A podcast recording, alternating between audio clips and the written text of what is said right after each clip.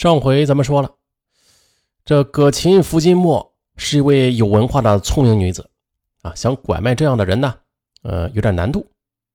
那么肯定就是遭人暗算了，这种可能性啊是极大的。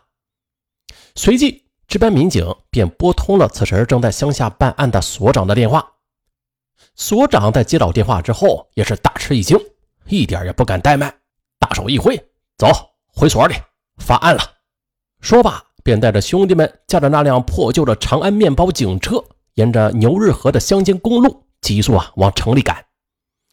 他懂得案情紧急，尤其是失踪案，抓住了时间呢，就是抓住了战机。到底是怎么回事啊？一走进值班室，所长就迫不及待的边翻看报案记录，边问坐在椅子上的曲木果子。曲木果子再次原原本本的把葛琴福金墨失踪的情况，再向派出所所长又做了陈述。所长也是越听啊越觉得此案很蹊跷。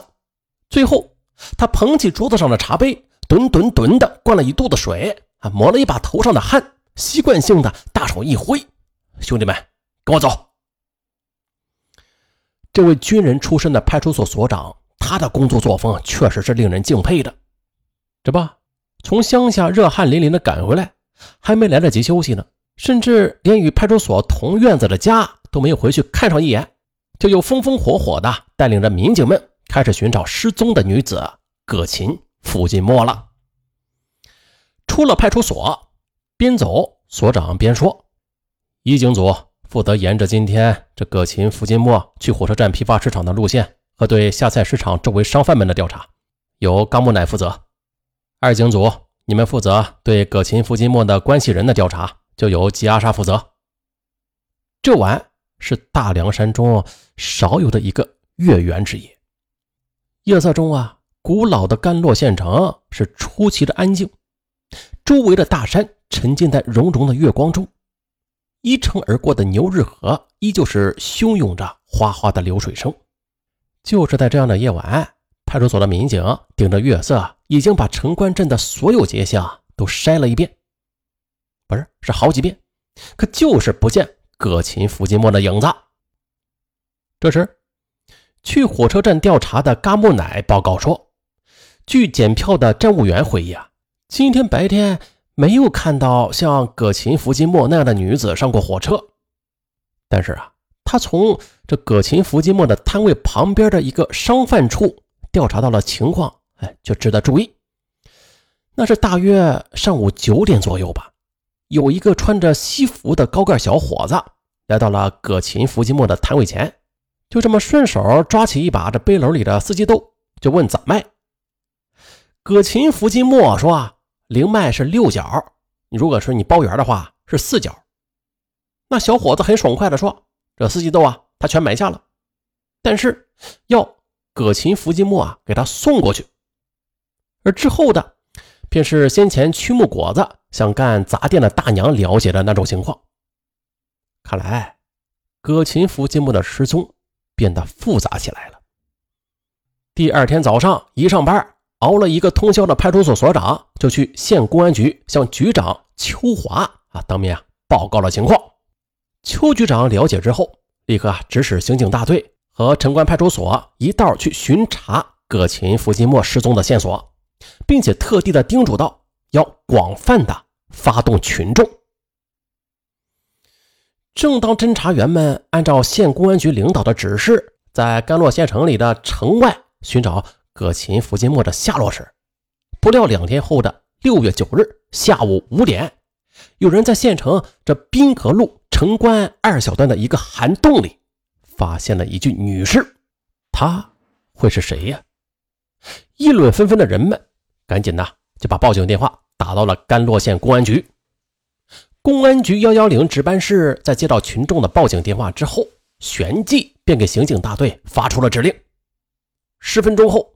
副大队长杨建华带领刑警大队吴小进、法医江东、李胜和侦查员潘志沙、张勇等二十多名精兵强将赶到了现场。现场勘查、啊尸检分析和现场调查走访工作同步拉开。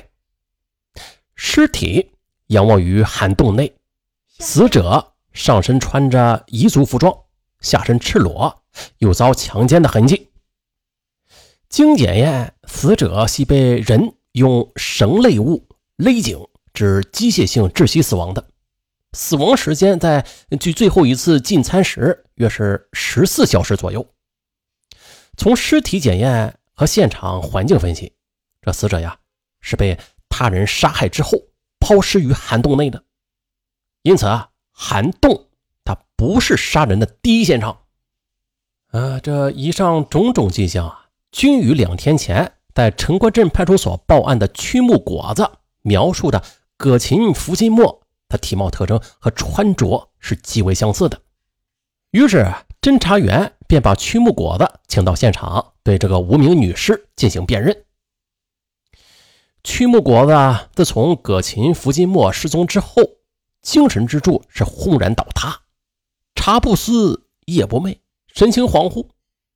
这两天吧，这脑海里边老是浮现出他与葛琴、福金墨那些美好幸福的时光。曲木果子和葛琴、福金墨是同在一个山寨里长大的。小时候，他俩一道是下河摸鱼，又一道上山去掏鸟窝。寨子里的阿爸阿妈们啊，见了之后都夸他俩啊是天生一对，地造一双。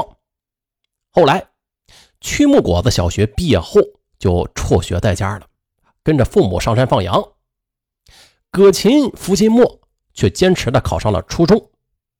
初中毕业后，葛琴、福金墨呢就已经是出落成一个水灵灵的阿咪子了。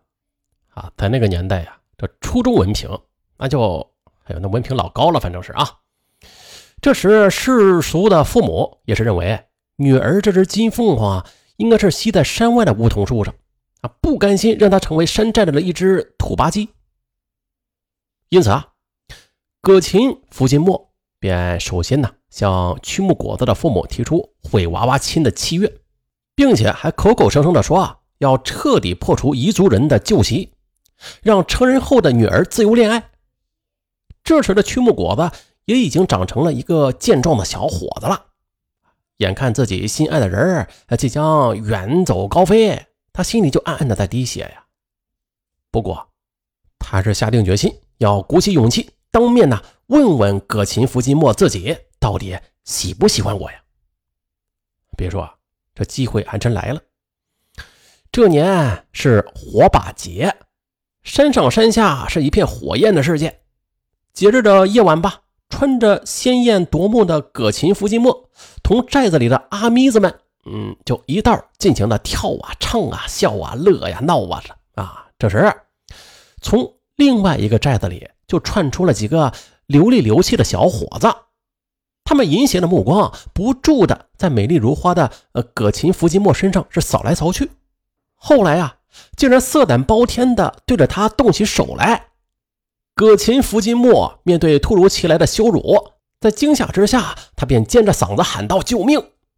而且就在此时，一直在暗中关注着葛琴福金墨的曲木果子，突然从火光中就跳了出来，啊，这铁拳般的大手啊，就抓住了那几个恶少，就是一顿暴打。哎呀，直打的那几个小伙子作鸟兽散。当天晚上，曲木果子就在送葛琴福金墨回家的路上啊，把久压在心头的那句话就给抛了出来。你到底喜不喜欢我呀？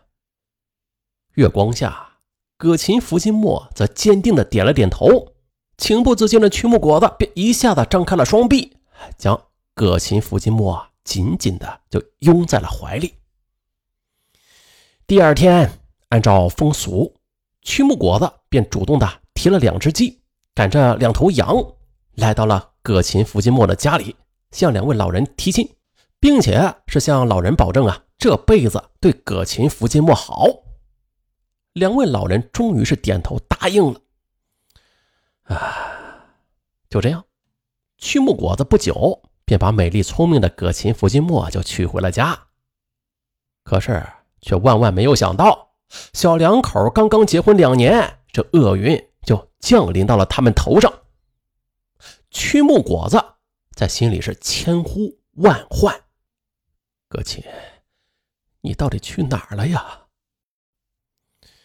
这天下午啊，当侦查员从现场匆匆地赶到曲木果子家时，一筹莫展的他正把自己关在屋里边，是大盅大盅的喝闷酒。侦查员们告诉他有具尸体需要他去辨认时，他近乎发疯般的就跳了起来：“啊，我的我的葛琴找到了！”可是，当曲木果子随同侦查人员来到现场时，他却一下子变得木讷起来。